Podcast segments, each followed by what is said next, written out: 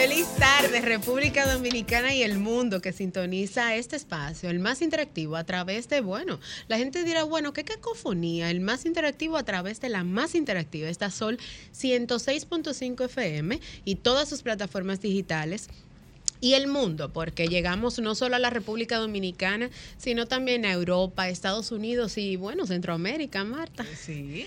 Bueno, y contentísima de poder una vez más en otra entrega de una a dos de la tarde eh, estar acompañada a mi mano derecha de la bellísima y a mi mano izquierda, bueno, Marta la titula la top. Buenas tardes, Juliana Martínez. Buenas tardes, Marta, Denisa, a nuestro invitado también que lo van a ver eh, en breve momento y a toda nuestra audiencia.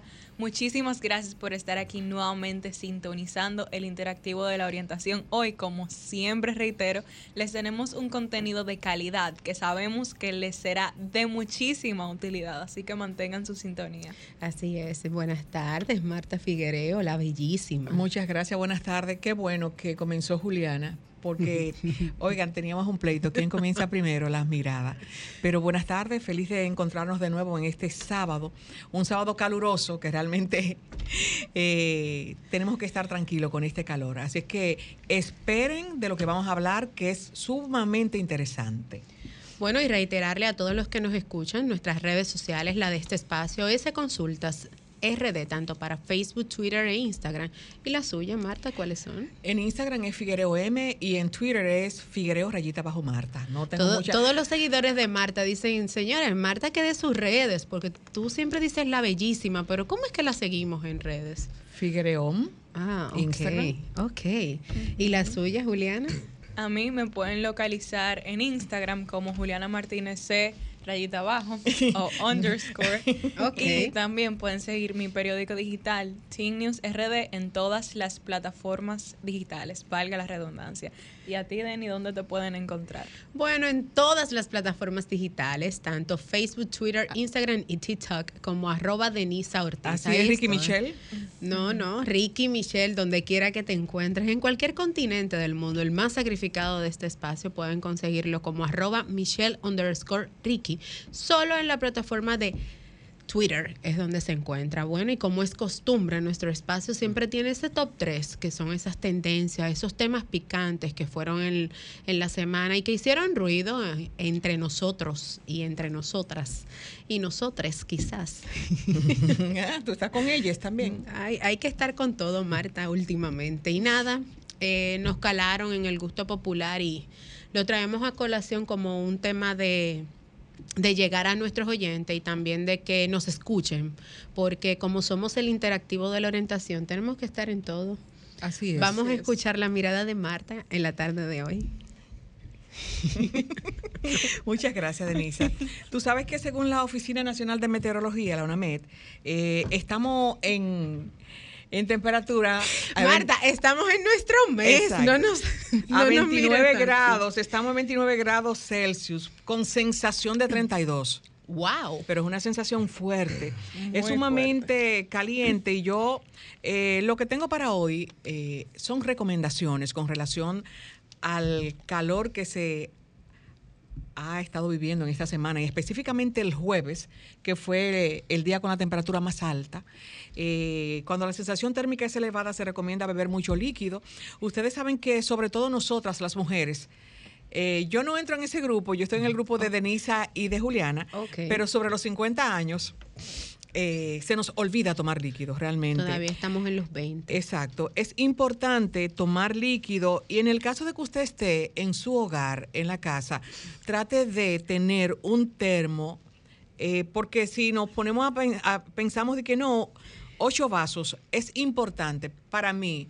Esa es lo que yo hago. Yo tengo un termo y en donde quiera que esté en la casa está a mi lado y tomo mucho líquido, dos litros de agua por día. También tenga un calzado liviano, eh, lentes de sol, filtro, mucho líquido, pero el líquido que no sea bebidas alcohólicas. Muchas veces nosotros decimos, ¡ay, qué calor! Y decidimos tomar una lata de cerveza. Eh, hay personas que toman hasta whisky y mucho hasta vodka pero realmente no es lo recomendable. Lo recomendable es tomar agua, mucha agua, porque el calor está haciendo estrago y como estamos viviendo en la República Dominicana y en todo el mundo con esta situación que no hay día que se deje de hablar de la salud mental, es importante. Ahora, otra situación que aparte del clima que estamos viviendo son los fuertes apagones que está teniendo la República Dominicana. Eh, apagones de hasta más de cinco horas y hasta de días porque me ha tocado en el residencial donde vivo y no hay quien no escuche. Llamamos a las oficinas correspondientes, eh, tenemos reporte y, y nadie escucha. Y cuando escuchan, arreglan un lado, pegan con un tape el pedacito de alambre que se explotó en el, ¿cómo que dicen? El cutao, no sé, no entiendo, el transformador, y al otro día o a la misma media hora se daña. Así es que esas recomendaciones realmente con relación a la ingesta de líquido no debe faltar en nuestro diario vivir, específicamente en estos días calurosos. Yo quisiera saber qué opina Denny de, de, lo que dijo Marta de tomar bebidas frías. A Denny que le encanta su cafecito calientico muchísimas veces al día. No, pero es bueno. Siempre digo que el consumo excesivo de las bebidas es perjudicial para la salud. Marta dice que es en el transcurso del día. Claro, paulatinamente yo inicio mi día con una botella de agua, aunque mi primera bebida en la mañana es un vaso de agua y luego a las 7 de la mañana mi tacita de café. Ya posteriormente va avanzando la mañana, pues entonces nos vamos consumiendo agua porque debe de ir... Un balance. Hay un balance. Todo en la vida es un balance. Todo. Pero no abusen. Se le quedó ahí una, una, una alusión muy importante a todos los que nos escuchan y es el refresco. No sustituir el agua por refresco. Recordar siempre que una botella de refresco, mejor dicho, un vaso de refresco, tiene toda el azúcar que el cuerpo necesita durante una semana. Imagínate, si en una semana tú necesitas, ¿qué? 20 gramos de azúcar y tú te tomas un vaso de refresco, sustituir 8 vasos de, de, de agua por refresco, ¿cuántas azúcar estarías consumiendo en una semana? Así que bueno, Vamos a darle la bienvenida de inmediato a nuestro bellísimo Carlos Martín. Bueno, muchísimas gracias, como siempre, recibiéndome con un cálido abrazo aquí, mi estimada y querida Denisa, de nuevo aquí para de vuelta aquí en Sábado de Consultas. Y bueno, en el día de hoy venía llegando acá a, a RCC Media y como que venía escuchando una canción que decía Buen Padre. Eh, evidentemente la canción hacía referencia a Dios el Padre que vive en los cielos, ¿no? Y en verdad, como que me hizo siempre, como que yo, o sea, siempre desde pequeño siempre he creído que Dios era Padre, ¿cierto? De toda mi vida, pero cuando entiendes el significado de, de, la benevolencia y la gracia y misericordia del Señor, evidentemente lo consideras un Padre y ves lo mucho y lo bueno que ha sido en tu vida. Sobre todo si vamos a lo que es la Biblia. Evidentemente, cuando aceptamos a Jesús en nuestro corazón, Dios nos adopta como sus hijos. Y llegamos al, a la Biblia, en el libro de Romanos 8:15, recibimos la, adopción por medio de, la, de lo que sería recibir a Jesús en nuestro corazón, evidentemente, la palabra del fe. Entonces, eh, yo les exhorto a todos, si creen que, que algún momento de su vida les ha faltado esa paternidad, o esa tal vez ese cariño, ese amor de padre, o ese, tal vez ese, ese vamos, tú puedes, esa palmadita en la espalda que a todos nos hace falta, les exhorto que busquen la palmadita de Dios, que siempre es acogedora y la más tierna de todas. Amén. Tremenda reflexión. Tremendo. Yo creo que siempre después de las miradas de Carlos Martín nos quedamos como así como reflexionando porque siempre son bastante acertadas. Y bueno. Ya que te quedaste reflexionando, vamos con tu mirada de la tarde de hoy ahí mismo. Bueno, como saben, normalmente titulo mis miradas y mi mirada del día de hoy se titula Carpe Diem. Es una expresión en latín que hemos escuchado muchísimas veces e incluso la hemos dicho muchas veces, pero no la aplicamos porque normalmente estamos muy preocupados por el pasado o por el futuro y no nos ocupamos de vivir el presente. Según la RAE, Carpe Diem es la exhortación a aprovechar el presente ante la constancia de la fugacidad del tiempo. Y hay dos vertientes o, dos maneras de interpretar esta expresión de carpe diem. La primera es tomarlo como algo triste porque realmente Carpe Diem hace referencia en que en algún momento vamos a dejar de existir, que en algún momento nos vamos a morir, que el tiempo pasa, que no siempre vamos a ser jóvenes. Podemos tomar la frase de esa manera triste y tal vez un poquito pesimista, o podemos tomar Carpe Diem como una exhortación a disfrutar el momento, que es como la, la, la vertiente más positiva de esta expresión. Y en este día les tengo tres recomendaciones para que realmente más que decir esta frase o ponerla en una frasecita de Instagram, tu biografía, realmente la vivas. Mi primera recomendación es, como ya había dicho anteriormente, que no te enfoques tanto en el futuro o en el pasado, más bien enfócate en el presente, porque si bien es cierto que tenemos que tratar siempre de tener estabilidad y bienestar a largo plazo, no podemos dejar que ese enfoque de largo plazo nos descarte que tenemos que también disfrutar a corto plazo nuestro día a día. Mi segunda recomendación es evitar las comparaciones con vidas de otras personas, porque muchas veces pues vemos el progreso que han tenido otras personas, las rutinas de otras personas y nos sentimos mal con, con lo que hemos alcanzado por estar comparándonos con los demás. Entonces, al momento que evitamos compararnos con otros, podemos disfrutar más de nuestro presente y apreciar más lo que hemos alcanzado. Y mi tercera y última recomendación es que debemos de identificar las cosas que disfrutamos verdaderamente y poder vivirlas, porque también muchas veces estamos acá pegados en el teléfono todo el tiempo y nos olvidamos de hacer cosas que realmente disfrutamos. Hay personas que disfrutan de leer, de tal vez tocar un instrumento o simplemente sentarte a hablar con tus seres queridos. Son cosas que tenemos que priorizar en nuestra agenda y asegurarnos de que en medio de nuestro día a día y nuestra agenda llena de tal vez quehaceres académicos o laborales, le saquemos un espacio para hacer ese tipo de cosas para poder verdaderamente disfrutar nuestro día a día y aplicar eh, la frase carpe diem. Esa fue mi mirada, Denis. Excelente. Bueno, Excelente. Pues muy buena la mirada. Y básicamente me llama mucho la atención que a pesar de que hoy no hicimos nuestro preámbulo del programa juntas, están un poco vinculadas tu mirada con la mía. Sin embargo, la mía se titula Siento que no encajo. ¿Qué hago? Recientemente una persona vinculada a mi círculo de amigos se me acercó y por confianza me dijo, que conste, me dijo que lo podía decir en público, me dijo, Denny, tengo que confesarte que siento que no encajo en el lugar de trabajo. Y esto me hizo ruido porque la persona tiene más de 10 años trabajando en ese lugar.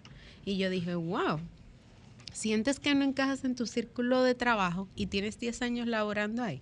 Bueno, inmediatamente me empecé a preparar sobre este tema, empecé a investigar y demás. Y me llamó mucho la atención que a pesar de que una persona esté rodeada de gente que tiene años conociendo, señores, puede sentirse sola, puede sentirse desconectada e inclusive emocionalmente puede sentirse que no la conoce. Si es el caso y te está pasando esto, te presento cuatro, cuatro cualidades que puede ser por, el, por la razón que tú entiendas o que sientas que no las estás, que no la conoces o que no encajas en esa área. La primera, cada historial de la persona es diferente, cada persona cuenta su historia de un modo diferente, cada persona tiene una etapa y tienes que hacerte una introspección para descubrir cuáles serían las razones por las que estás entendiendo que ese no es tu círculo o que no encajas, como bien dices.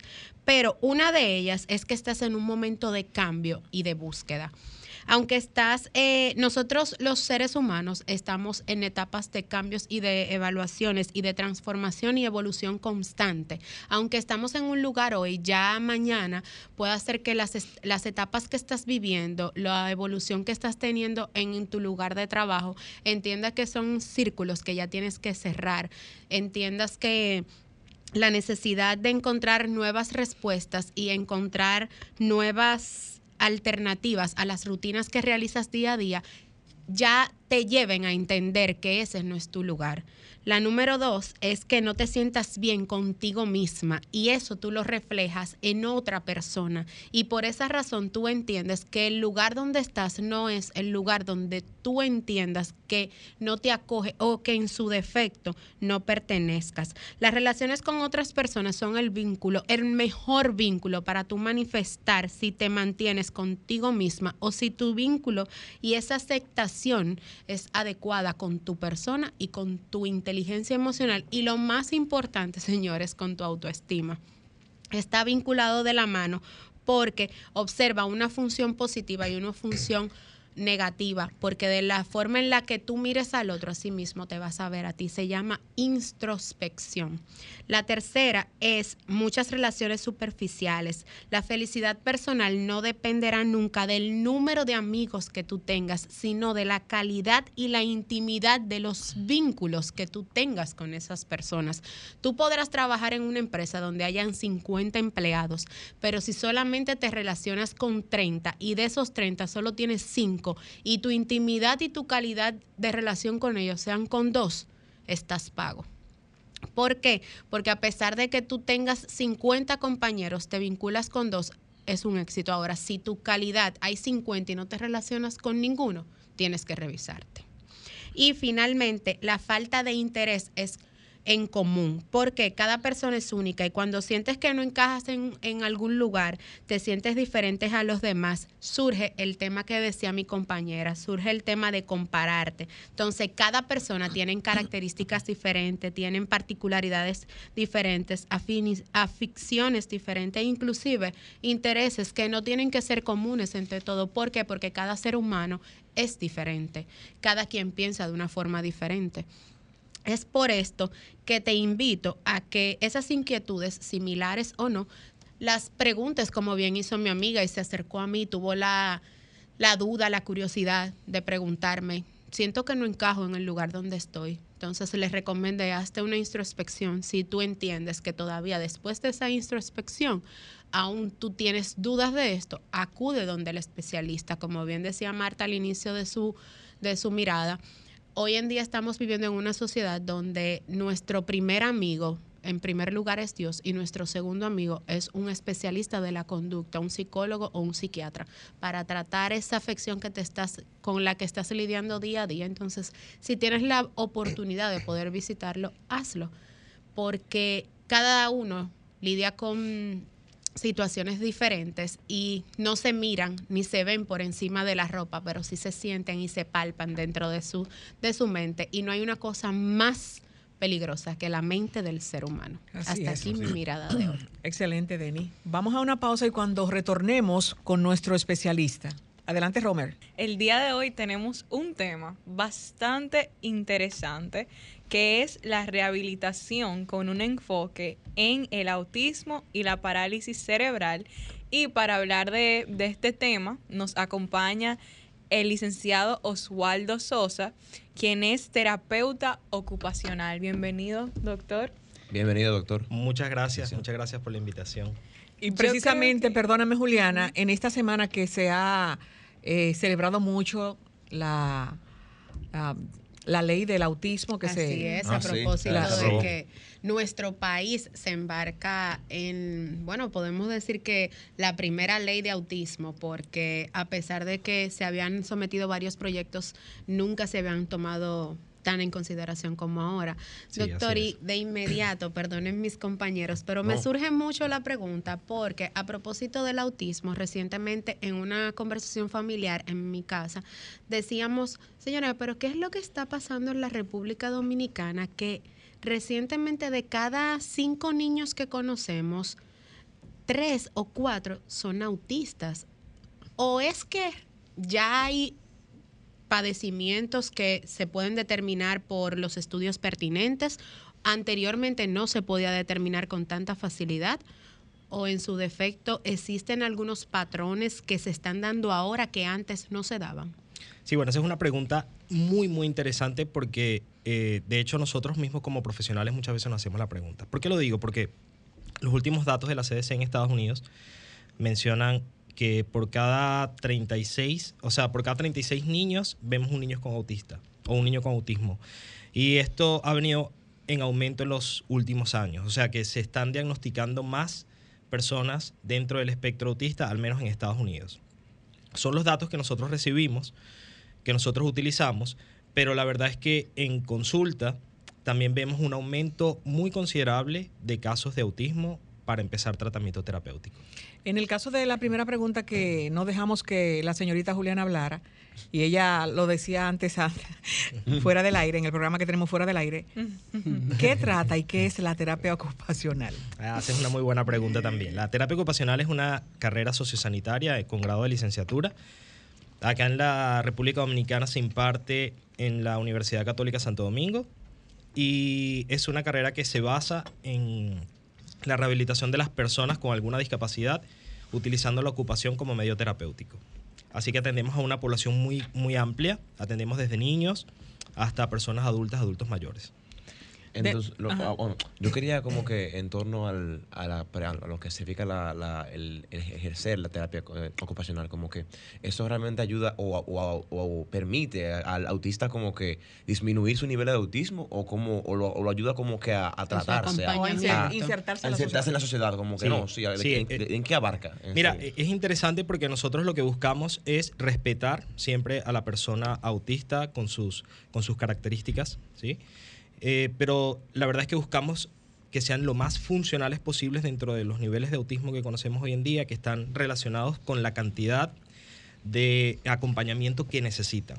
¿okay? O sea, el, nivel de autismo hoy en día lo estamos viendo como el, el nivel de o la cantidad de ayuda que necesitan para poder realizar sus actividades diarias. Si una persona necesita mucha, mucha compañía, para poder ser independiente, entonces decimos que es un nivel un poco más alto de autismo. O sea, podemos tener personas que están dentro del espectro, pero que son bastante funcionales y que requieren poco acompañamiento, entonces decimos que son personas que están, digamos, en un nivel más leve. De esa forma lo medimos. No, nos centramos en, las incapacidades de la persona, sino en el nivel de acompañamiento que necesitan. Ahora bien, nosotros utilizamos eh, diferentes actividades para acompañar a las personas que están dentro del espectro y ayudarles a que sean funcionales. Ok, bueno, tomando en cuenta que nuestro tema de hoy no, no es solo el autismo, sino también la parálisis cerebral, ¿puede escribirnos qué es esta enfermedad, pero más qué limitaciones tiene para una persona esta condición? Sí, primero quisiera para responder que estamos hablando de dos de las condiciones discapacitantes más, eh, más grandes en, en la población infantil. El autismo, como acabo de mencionar, estamos hablando de una persona que está dentro del espectro entre cada 36 niños en un rango etario de, de 0 a 8 años. Y la parálisis cerebral es la primera causa de discapacidad física en la infancia. Se estima que hay unas 17 millones de personas en el mundo con parálisis cerebral y que la parálisis cerebral impacta a unas 350 millones de personas, tomando en consideración a sus familias. La parálisis cerebral por concepto la definimos como una lesión en un cerebro inmaduro. De modo que toda lesión que ocurra antes, durante o después del nacimiento en un, niño hasta los 6 años, se considera parálisis cerebral. Y estamos hablando de lesiones que pueden ser cognitivas, pero en su gran mayoría lesiones motoras. Y es un universo muy grande. Podemos tener personas que tienen dificultades para caminar, otras personas que tienen dificultades para mover sus miembros superiores, otras personas que tienen dificultades para mover solamente un lado de su cuerpo. O sea, es un universo muy, muy grande y, que, bueno, varía sobre todo dependiendo del individuo. Eh, licenciado, en el caso, nosotros tenemos eh, etiquetado la parálisis cerebral y el autismo, pero ¿quiénes podrían también necesitar, aunque no lo vayamos a, desglosar, eh, la terapia ocupacional? Sí, realmente, incluso trabajamos con, con personas sanas, con personas que en algún momento tienen alguna disfunción y, que tienen algunas deficiencias o algunas, algunos retos incluso académicos. Entonces, yo puedo recibir en consulta, y de hecho he tenido muchas personas en consulta, muchos jóvenes que tienen algún reto académico en particular y cuando hacemos una evaluación pues nos damos cuenta que hay algún trastorno sensorial que le está limitando en su, en, su mejor desempeño y, y pues vemos resultados. Pero hablamos de un abanico muy amplio de condiciones, síndromes, eh, lesiones físicas, traumáticas, Alzheimer, Alzheimer en el caso de personas adultas, Parkinson, cualquier tipo de demencia. Es decir, abarcamos una, un, abanico muy, muy, muy amplio. Yo tuve la oportunidad de trabajar en, un hospital eh, fuera de, República Dominicana y, yo he trabajado con niños directamente en, en cuidados intensivos neonatales. O sea, subíamos a cuidados intensivos neonatales con niños recién nacidos. Recién de- nacidos. Sí, de semanas, de, de diagnosticado. días. Diagnosticados con diferentes síndromes o con diferentes condiciones, ¿no?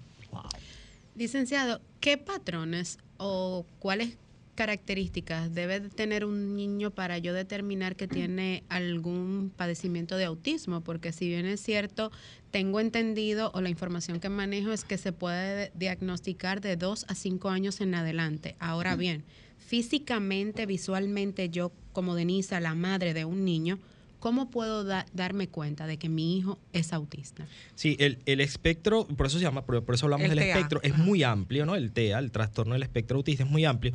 Y es difícil a veces poder dar esa respuesta porque hay signos.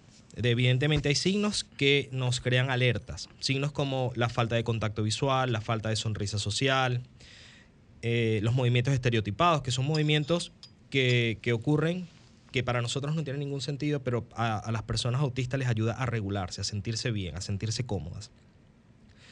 Pueden haber retrasos en la adquisición del lenguaje, pueden haber algunos trastornos motores que te pueden indicar, por ejemplo, eh, que el niño parezca torpe, que se cae mucho, que tuvo retrasos en, la adquisición de habilidades motoras, que le cuesta tomar un lápiz en niños más grandes. Es decir, hay un gran abanico de signos que nos pueden alertar. ¿Y qué tipo, como, qué tipo de ejercicios o qué, cómo ayudan a esas personas a tener un mejor funcionamiento? Sí, aquí lo más importante es hacer una correcta evaluación. ¿sí? Mientras más temprano el niño sea diagnosticado, pues en- nosotros tenemos mayor eh, rango de acción. Así pues que utilizamos diferentes baterías de evaluación, le llamamos baterías de evaluación y dependiendo del caso específico del niño utilizamos evaluaciones motoras, evaluaciones sensoriales, evaluaciones cognitivas y le indicamos diferentes actividades o diferentes eh, ejercicios incluso para casa. Cuando hablamos de trastorno del espectro autista, hablamos casi inequívocamente de trastornos sensoriales también. El trastorno de procesamiento sensorial es, digamos, complejo porque va más allá de los, de los cinco sentidos que conocemos y aquí ya vemos la implicación de al menos tres sentidos más, que son la propiocepción, el sentido vestibular y el sentido interoceptivo. Digamos que es cómo el cerebro procesa toda la información que está recibiendo constantemente. Vemos que en un gran porcentaje de personas que están dentro del espectro, este procesamiento sensorial tiene alguna forma de trastorno y por eso las personas emiten respuestas que, pare- que parecen eh, desadaptativas, le llamamos. Por ejemplo, hay un pequeño ruido en el salón y el niño se tapa los oídos. ¿sí? Eso quizás nosotros no percibimos un ruido que sea, digamos, muy fuerte, estruendoso, pero el cerebro de esta persona está recibiendo la información, la está descodificando de una manera distinta y le está resultando muy molesto y por eso se tiene que tapar los oídos. Eso es un trastorno de procesamiento sensorial. Y, eh, licenciado, una preguntita. Que existen muchas personas con autismo. y Yo creo que también hay niveles de autismo, ¿no? Sí. Evidentemente, ejemplo, usted conoce a Lionel Messi. Lionel Messi eh, fue diagnosticado con autismo. Creo que fue nivel 2, no sé. Algo por ahí el estilo. Y también conozco niños, muchachos, en mi caso, que tengo una amiga que tiene un hermano autista, que tiene como, él tiene un comportamiento, pero este nota más. ¿Cómo, cómo es posible di- diferenciar y como que segmentar el nivel, di- los diferentes grados de autismo? Porque hay otros que se nota más que a otros. Sí. Entonces, ¿cómo se, cómo, se, ¿cómo se le amplía, cómo se diferencia en ese caso? Sí, Antes, perdón, eh, licenciado Osvaldo. eh, recuerden que estamos conversando con Osvaldo Sosa, quien es especialista en terapia ocupacional. Vamos a una pausa y cuando retornemos, él le responde a Carlos Martín y ustedes nos llaman. Adelante. Estás escuchando el interactivo de la orientación, sábado de consultas. Mil cosas que hacer y tú de camino al banco. No, hombre, no. No te compliques y resuelve por los canales Banreservas. Más rápido y muchísimo más simple. No te compliques y utiliza los canales Banreservas, tu banco fuera del banco. Banreservas, el banco de todos los dominicanos.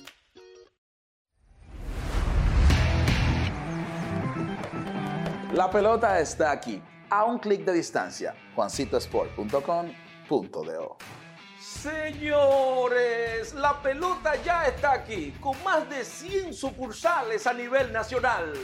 La pelota está aquí. Visita Juancito Sport.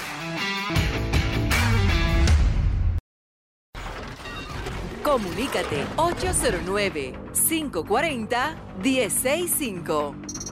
1-833-610-1065 desde los Estados Unidos. Sol 106.5, la más interactiva. Bueno, retornamos. Doctor, en lo que entran los contactos, eh, respondemos la pregunta de Carlos, que decía que cómo podemos identificar los, gra- los grados o niveles Los grados de de autismo. autismo, porque evidentemente existen diferentes, como le explicaba, por ejemplo, Messi que responde entrevistas y también los niños que, que se nota más que a otros porque canalizan sus emociones diferentes a los demás. ¿Cómo se puede segmentar? ¿Cómo se puede diferenciar en este caso? Sí, mira, el, el- yo mencionaba anteriormente que los niveles de autismo ahora los estamos evaluando desde un enfoque un poco distinto y estamos evaluándolos según el nivel de acompañamiento que necesitan. Entonces, por ejemplo, en el caso de Messi, hay, hay sí hay algunas noticias que indican que Messi está dentro del espectro autista, un nivel 1, lo que antes se conocía como Asperger, que ahora ya no se está Oh, utilizando. sí. Ujú. Sí, ya no se está utilizando esa nomenclatura. Ah, y como el caso de él, o el caso de Bill Gates, por ejemplo, que también se dice que, está eh, dentro del espectro, o Steve Jobs, que también se menciona que estaba dentro del espectro, no lo sabemos. Son personas que han alcanzado un nivel muy, am- muy alto, ¿sí? A nivel intelectual, a nivel eh, educativo, a nivel social, y que tienen habilidades, ¿sí? Por contra, podemos ver otras personas que están dentro del espectro, por eso se llama espectro, porque es muy amplio, hay mu- muchas variables Sí. Que pueden necesitar más acompañamiento. Podemos incluso tener personas definitivamente no verbales. Las personas no verbales son las que definitivamente no se comunican a través del habla, pero sí podemos lograr que se comuniquen a través de algunos otros medios alternativos. Para ello están los fonodiólogos o los terapeutas del lenguaje que nos ayudan en eso. Tenemos un contacto, doctor. Buenas tardes. ¿Quién nos habla y desde dónde? Eh, Laura de Santo Domingo. Yo tengo una pregunta porque tengo esa duda. No he escuchado a nadie decir, o creo que de las personas que he escuchado, si el autismo se nace con él o se adquiere después, en- durante el desarrollo del niño. Buena pregunta. Wow, excelente, Excelente pregunta. pregunta. Sí, eh, Sí, doctor. Eh, muchas gracias por la llamada. Mira, el autismo es una condición, bien, no es una enfermedad, es una condición, por lo tanto la persona entendemos que nace con, con la condición. Su forma de, de relacionarse con el mundo, su forma de percibir al mundo es distinta a la de la mayoría de las personas, ¿no? Lo que hoy llamamos eh, neurodivergencia. Una, forma diferente de procesamiento de, la información en el cerebro y nosotros, digamos, las personas que no estamos dentro de esa condición seríamos eh, neurotípicos. Son términos que estamos utilizando actualmente. Pero para responder, definitivamente la persona nace, no se adquiere el autismo, es una condición. Uniendo la pregunta de Laura y con la curiosidad que manifestaba más a- al inicio, ¿por qué hay que esperar hasta que el niño o niña tenga dos años para determinar? O sea, ¿qué, qué es, qué puede tener el niño en dos años para que se diagnostique específicamente el Sí. síndrome? Hay, hay algunas desviaciones del neurodesarrollo que nos pueden, como decía anteriormente, dar signos de alerta. Bien, sin embargo, es bueno esperar un tiempo prudencial y para esto hay personas que se encargan de esto y espe- especialistas que se encargan en la evaluación y el diagnóstico del autismo, que no es mi caso. Eh, y utilizan unas baterías de evaluación que miden ciertos hitos del desarrollo y para ello hay que esperar, entre otras cosas, hasta los dos años. Eh, Osvaldo, no sé si la pregunta de la oyente Laura, Laura. tiene que ver con esto de que muchas mamás, muchas madres, eh, como aupándose en, en- en una manera de no, de, de no aceptación, eh, he escuchado que dicen, no, porque después que yo lo vacuné, mi hijo estaba bien, mi hijo nació bien, y luego de la vacuna yo entiendo que le pasó esto. Vamos a unir la pregunta de Marta con la de este oyente. Buenas tardes, ¿quién nos habla y desde dónde? Sí, saludos. Alberto Mendoza, de Santiago. Gracias, Humberto. Adelante con su inquietud, por favor. Una preguntita para la persona que está ahí. Um, si los genes humanos no han cambiado durante años, durante siglos, ¿por qué ha habido un crecimiento en el índice de autismo en el mundo? Ok. Bien. Bueno, era justamente conecta con la pregunta que le hacía al inicio, de, de por Sí. qué hay tantas manifestaciones de autismo ahora o tantas demostraciones en los números. Y la pregunta que por qué muchas madres, eh, en una manera de no aceptación, entienden que su hijo nació bien y que luego de una vacuna sintieron que cambiaron. Sí, es, de hecho es muy habitual que los padres durante la entrevista eh, hagan esa acotación, ¿no? De mi hijo estaba bien y de repente después de una vacuna noté un retroceso. La verdad es que hay muchos casos en los que el desarrollo del niño es normal en los primeros dos años de vida y luego vemos al año y medio, año y ocho meses, 24 meses, o sea, dos años, que hay un retroceso. Ese es un signo de alerta muy importante y cuando vemos ese, ese signo de alerta, lo más aconsejable es una visita al neuropediatra.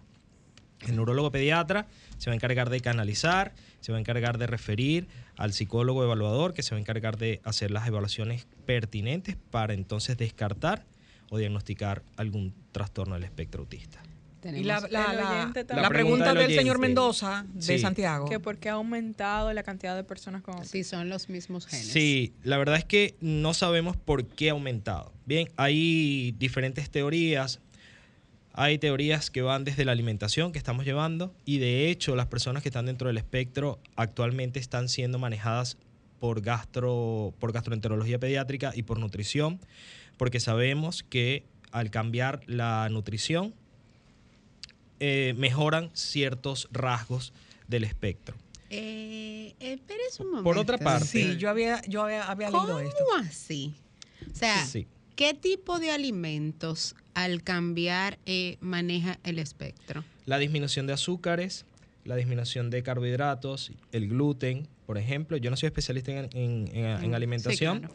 Pero sí. pero sí está descrito que una alimentación más balanceada y una dieta especial ayuda y mejora mucho a disminuir los rasgos del espectro. Pero mejora el comportamiento del individuo en per se. Sí, puede mejorar el comportamiento del individuo. Mira, muchas personas, muchos niños de los que acuden a mi consulta, eh, cuando son evaluados por gastroenterología pediátrica, se dan cuenta que tienen em, trastornos de, de, eh, gas- gastritis, incluso a veces úlceras. Porque Wow. tenemos que ver que aquí, bueno, la pregunta es quién nació, qué es primero, ¿no? El huevo o la gallina. Mm, las personas que están dentro del espectro, muchas de ellas, por sus trastornos sensoriales, tienen dificultades con la alimentación. Porque no les gustan ciertos tipos de texturas, porque no les gustan ciertos tipos de sabores, eso limita la alimentación, hace que tengan eh, problemas para comer muchos alimentos, lo que nosotros llamamos picky eaters, y esto puede llevar a gastritis. Ah, esto aumenta las conductas desadaptativas o que son conductas, digamos, disruptivas. En el caso, doctor, eh, licenciado Osvaldo, de niños que no hablan hasta los cinco años, seis años, y a los siete salen hablando. Sí, allí habría que evaluar qué ha, qué ha pasado. ¿sí? Para ello, lo ideal es una evaluación con un, con un terapeuta de lenguaje o un fonoaudiólogo que, que pueda determinar por qué. ¿no?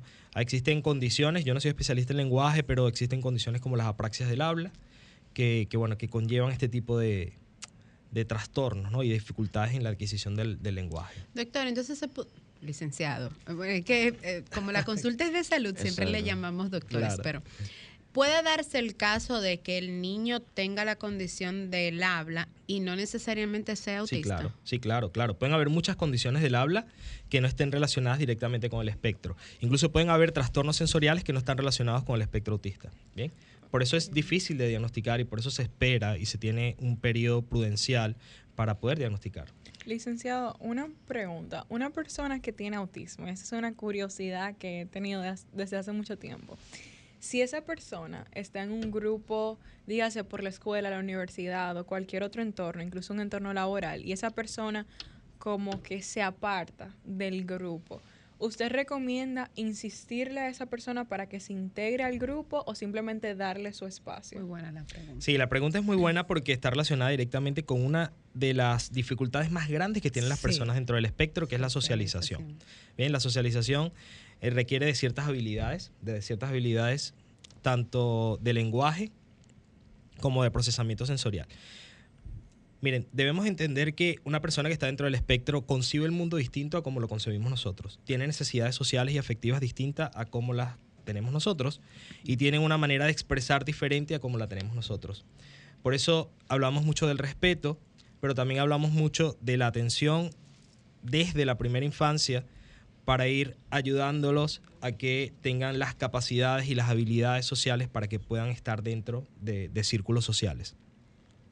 La respuesta es, hay que evaluar a cada individuo, ¿sí? Porque pueden haber personas con trastornos sensoriales que tienen muchas dificultades para mantenerse en, en ciertos espacios, en espacios muy ruidosos, por ejemplo en el colegio, en los moles comerciales, en las plazas, en los supermercados, e incluso nosotros quizás no se ve tanto, pero quizás lo vayamos a empezar a ver más frecuentemente niños o personas caminando con, con audífonos de estos que utilizan en las construcciones para aislar del sonido, justamente porque tienen hipersensibilidades auditivas, o que lleven gafas de sol incluso en, en ambientes cerrados porque tengan hipersensibilidades visuales o, o de cualquier tipo. Entonces yo me voy a otro de los trastornos que tienen los autistas, que es el- la hiperactividad. ¿Qué hacer con un compañero de trabajo que tenga lo contrario a lo que dice Juliana? Porque eh, ya hablamos del aislamiento, pero tengo a mi compañero que está aquí al lado, que es súper hiperactivo, que se la pasa el día entero acá en la mesa dándole, o que está, o que tiene una música. ¿Qué puedo hacer? ¿Cómo controlarlo para no perder la paciencia? Porque es mi compañero y sé que tiene esa condición. Sí, mira, eh, allí cuando las personas tienen estas, estas necesidades de movimiento, nosotros desde, desde el abordaje sensorial, yo soy especialista en integración sensorial, desde el abordaje sensorial entendemos que es una necesidad de propioceptiva, de, estimular los receptores que están en los músculos y en articulaciones para que mi cerebro se regule. Estas actividades son actividades de autorregulación. Cada vez que, si nosotros estamos estresados, ¿sí? Movemos una pierna, ¿ok? Mordemos el, el lápiz, hay quien muerde el lápiz, hay quien se aprieta las manos, Déjale hay quien mueve a la, la- a la pierna. compañera. Yo era Sí, eso. Es una forma de autorregulación. Nuestro cerebro se está regulando con una actividad motora. Bien, y esto es lo que vemos con estas personas que muchas veces salen corriendo, estos niños que a veces corren imparablemente porque tienen una necesidad imperiosa de pararse a correr para poder regularse. O sea, doctor, eh, perdón, Marta, o sea, licenciado, que aún en una persona que no tenga el TSA, El TEA. puede- el, El- TEA, TEA. Pueda darse el caso que tenga este, esta, esta Sí, claro. condición, porque por ejemplo, en mi caso particular, cuando tengo alguna situación que no está bajo mi dominio, tengo a mover, la movilidad en el pie y no, te, no, no he sido diagnosticada. Claro, Ve claro. al médico. No, no, no, no. No, mire, tenemos que entender una ¿Usted se cosa. imagina? Despu- después de 20 también años. Hay muchas personas ¿se que han sido diagnosticar? diagnosticadas. Sí, claro. De- Hay de- muchas tú, personas con que hijos. No, no, no, pero hay que No, yo leía ah, eh, un reportaje de una madre que se dio cuenta que era autista Sí. y ya era madre y Sí, era sí, profesional. Sí, sí, sí, sí, sí, hay muchos casos de, de diagnósticos tardíos. estudiando. De diagnósticos tardíos. No, pero mira, es importante re- recalcar algo, ¿no? La, la- la forma de autorregularnos es, es intrínseca en el ser humano. O sea, buscamos una forma de regularnos cuando estamos ante situaciones de estrés, eh, ante situaciones de ansiedad y, por ejemplo, no nos podemos parar a correr aquí para relajarnos o para sentirnos bien. Entonces buscamos alguna forma, nuestro cerebro busca alguna manera de, de regularse y, y lo hacemos, pero dentro de unos, de unos de unos estatutos, De- de, de unos, unos cánones, de unos parámetros que están socialmente aceptados. ¿sí? El problema viene cuando eh, yo, por ejemplo, estoy aquí conversando con ustedes y siento una necesidad de pararme y me paro y los dejo hablando solas.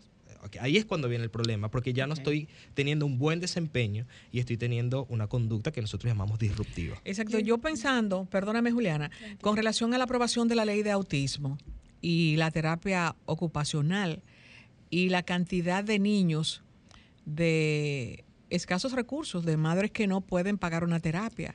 Entonces, en ese sentido, no he leído todos lo, lo- los acápites de la ley, qué se va a hacer y cómo se va a hacer y dónde se van a hacer centros para ayudar eh, eh, a esos niños, porque muchos niños no tendrían el espectro tan, tan significativo que pudiesen insertarse normalmente a una escuela donde están todos los niños. Entonces, eh, ¿qué mensaje podría usted como terapista, como especialista en esto, para que lo oigan a las autoridades si es posible? Sí, la verdad es que con el aumento significativo de diagnósticos, creo que es un paso adelante que se ha dado con la, con la eh, aplicación o la pronuncia, el pronunciamiento aprobación, de la, ley, la aprobación de de la ley. ¿sí? Creo que hace falta, creo que es un primer paso, creo que todavía hace falta varias cosas. Eh, yo he mencionado en otras ocasiones partiendo desde la educación, ¿no? partiendo desde lo educativo. Eh, actualmente hay una sola universidad en el país que da la terapia ocupacional. Eh, la cantidad de personas que aplican terapia de lenguaje también es, es disminuida, ¿no? De profesionales. Eh, es, un, es un grupo pequeño.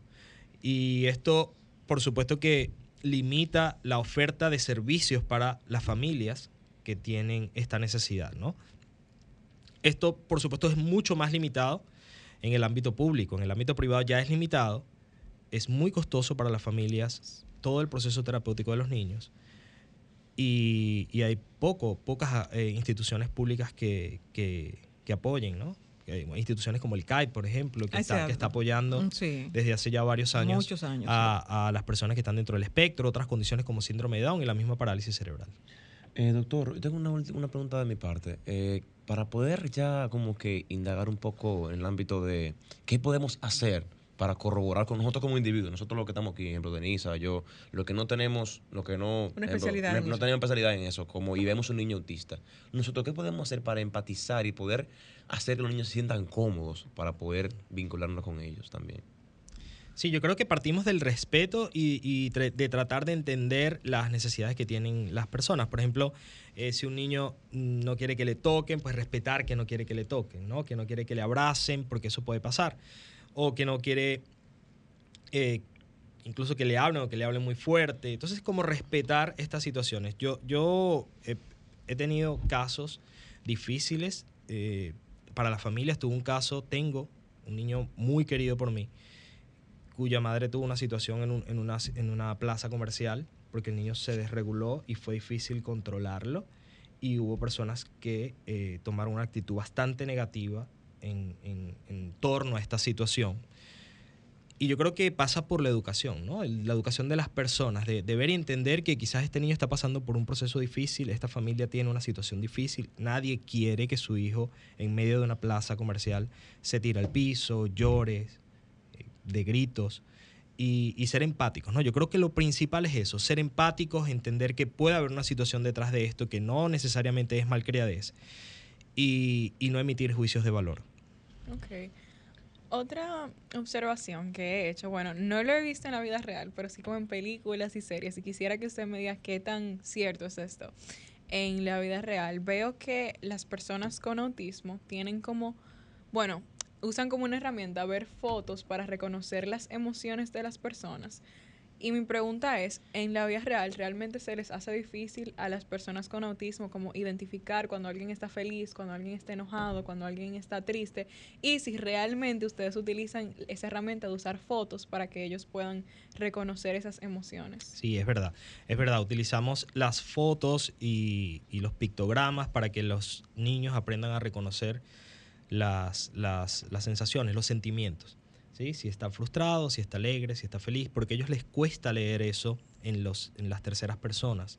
¿sí? Entonces es muy difícil para ellos, si, ponen- si estamos enojados nosotros, ellos, para algunas personas de que están dentro del espectro, es difícil determinar, entender, comprender ese, ese lenguaje no verbal, ¿sí? de que estamos enojados o de que estamos tristes o de que estamos eh, contentos. En el caso de la parálisis cere- cerebral, ¿cómo trabajan con relación a esa terapia ocupacional? Porque hay niños con parálisis que no hablan, que están en una silla, que no agarran. Entonces, la diferencia abismal eh, Sí. entre los dos. Eh, es, es un cambio tremendo cuando hablamos de parálisis cerebral porque ya estamos hablando definitivamente de un trastorno generalmente motor muy marcado. ¿sí? Y podemos tener personas que definitivamente no pueden caminar, que tienen dificultades complejas para realizar movimientos con sus manos, pero eh, utilizamos diferentes técnicas, ¿no?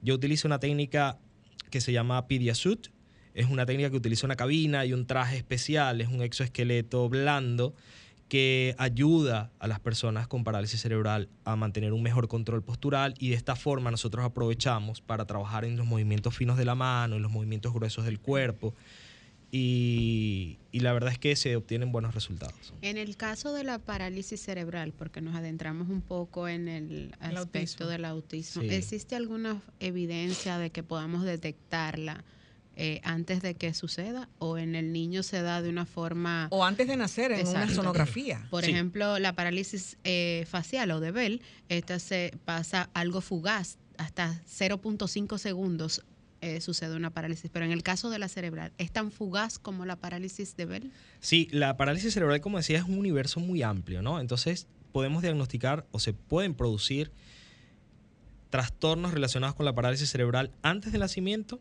es decir, en el periodo de gestación, por alguna causa, por ejemplo, hace unos años tuvimos la Zika, que causó microcefalias que están asociadas a parálisis cerebral. Pueden haber causas al momento del nacimiento, como hipoxias perinatales, o sea, el niño no respira al nacer y hay un daño cerebral. O pueden haber incluso causas postnatales. Muchas veces pensamos que la persona nace con parálisis cerebral o que obtiene la parálisis cerebral al momento del nacimiento, pero yo he tenido casos penosos de niños en los que han, tenido ahogamiento, sobre todo, o traumatismos craneoencefálicos, que siempre que ocurran antes de los seis años los consideramos una parálisis cerebral, porque ya decía al principio, estamos hablando de una lesión en un cerebro inmaduro antes de los seis años, antes de los ocho años quizás, como mucho, y por tanto es un universo tan amplio que se puede diagnosticar en el caso prenatal, si se pudiera, pero pueden haber incluso causas postnatales en niños de tres años y cuatro años, como accidentes que, que se escapan de nuestras manos. Bueno, eh, licenciado, muchísimas gracias por acompañarnos. La verdad que ha sido un tema demasiado interesante. Yo estoy aquí tomando nota. Creo que todos hemos aprendido muchísimo y queremos que usted si puede comparta sus redes sociales o sus contactos con nuestros oyentes por si se les quedaron algunas dudas. ¿no? Y, y otra entrevista en el transcurso Claro del año, sí. porque también hay otras terapias para personas que no necesariamente tienen situaciones de enfermedades, como los eh, Mm, privados de libertad, que también se trabaja con una terapia ocupacional. Sí, es sí, importantísimo. y las personas eh, con trastornos psiquiátricos también. Exactamente. Personas adultos mayores, hay un- una gran Ay, cantidad de sí. personas. Sí, bueno, de verdad, muchísimas gracias. Me pueden conseguir en Instagram como Oswaldo con W, oswaldo.sosa.p. Y eh, no sé si puedo dar mis números. Claro el que sí. 829-661-5506. Bueno, y lamentablemente hemos llegado al final de esta entrega de sábado de consultas, no sin antes reiterarles que mantengan la sintonía con la interactiva de la orientación Esta Sol 106.5 en FM y con su cartelera de productos porque continuarán entregándole contenido de calidad. Y bueno, claro, el próximo sábado otra entrega más de este su espacio sábado de consultas, como siempre, con un contenido veraz y noticioso. Hasta la próxima entrega. Feliz tarde. Sol 106.5, la más interactiva. Una emisora RCC Miria.